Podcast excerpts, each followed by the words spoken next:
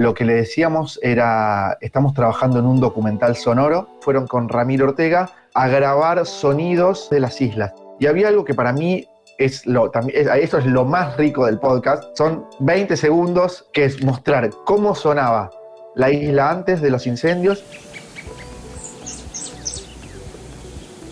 y cómo suena la isla ahora después de los incendios. Y eso no tengo manera de escribir. No tengo manera de escribir. No tengo manera de escribir.